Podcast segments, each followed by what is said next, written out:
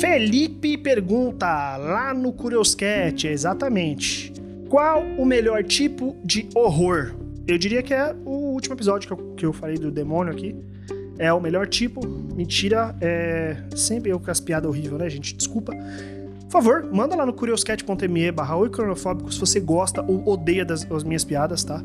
E, por favor, sugira novas piadas lá para mim, para eu contar no podcast pra fazer meus ouvintes darem risada, porque dizem que fazer o ouvinte dar risada significa que eles vão voltar a ouvir o podcast. Então vamos lá, eu quero falar um pouco uh, sobre essa, esse questionamento do Felipe, que é qual o melhor tipo de horror? Eu não sei.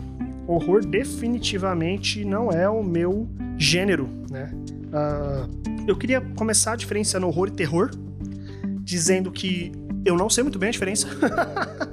que uh, na minha concepção, ou seja, tirei do meu cu essa, essa ideia de que horror ele é uma coisa mais repugnante, é um negócio mais de você ficar af, af, afligido.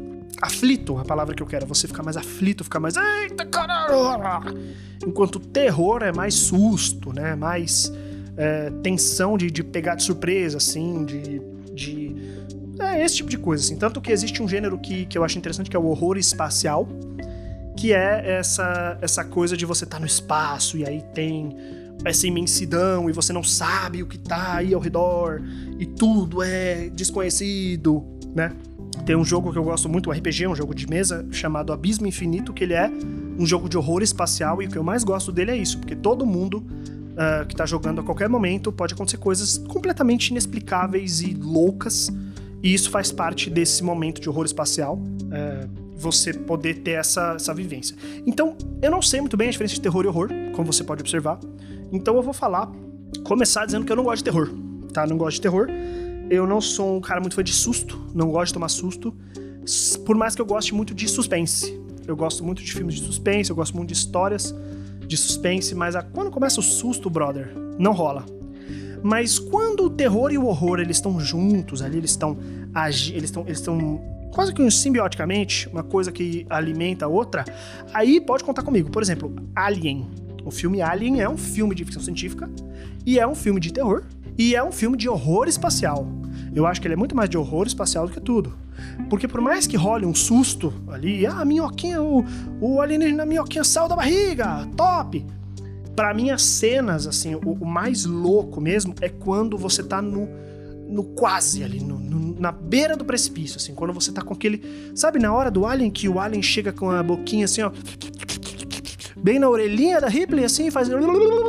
Esse momento, o momento do repugnante. O momento que você olha e fala: ai, caralho, coisa horrível, meu Deus!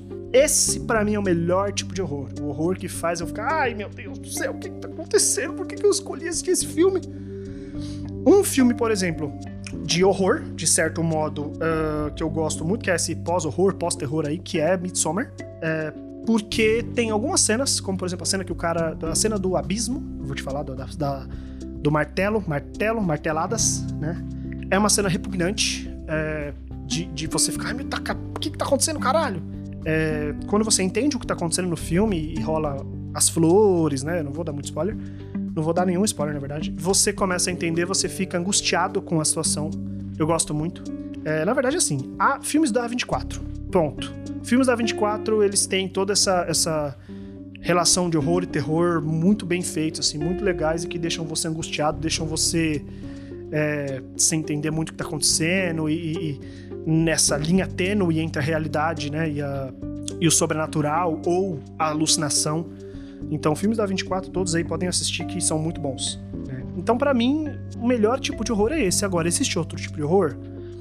Eu não gosto muito, por exemplo, de filmes muito gore. Por mais que eu goste dessa coisa do repugnante, eu não gosto quando o repugnante é simplesmente corpos sendo mutilados e sangue, e órgãos.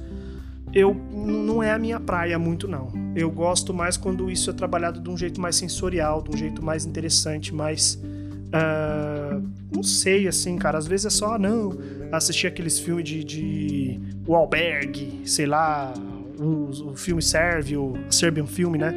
Filme de gente é, morrendo, os caras. Mano, isso não. Pra mim, isso só é de mau gosto, né? Então, não sei muito bem explicar, assim. Então, Felipe me pegou de.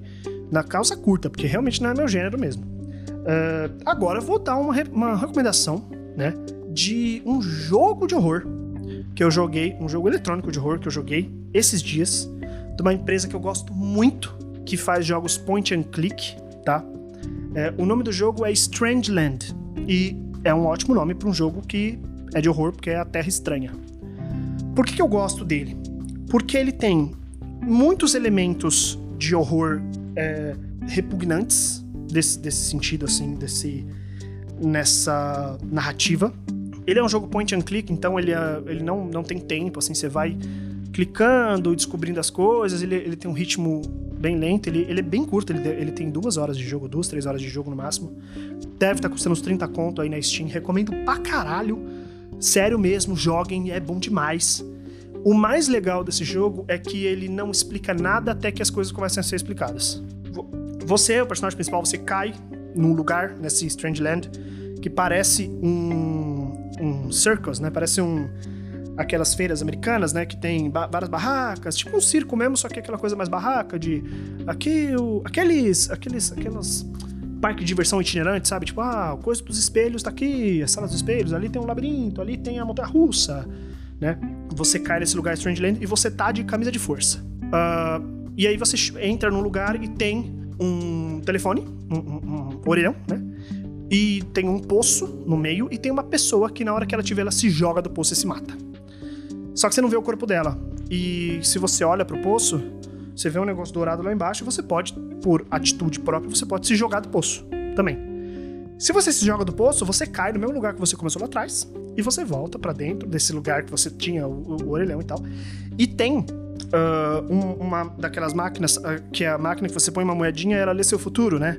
Tem uma cabeça dentro lá. E, e, eu gosto porque o jogo tem muitas referências nórdicas. Então é o é, é, é Mimir, né? Pra quem conhece. Quem jogou God of War sabe quem que é o Mimir. E tem um Mimir ali naquela cabeça. E você precisa jogar uma moeda ali dentro para ele poder, para você poder interagir com essa cabeça. E aí você que tá acostumado com o jogo point and click sabe que você acaba tendo que interagir com tudo. Você sai desse lugar porque você precisa achar uma moeda, né? Você precisa achar uma, uma moedinha. Anda para cá, anda para lá, você acaba achando uma parada afiada. Você, uh, em certo momento, tem uma barraca que tem um rasgo. Aí você, você olha através desse rasgo, tem um rato. E aí você pega esse rato e você examina o rato e ele tem uma costura na barriga.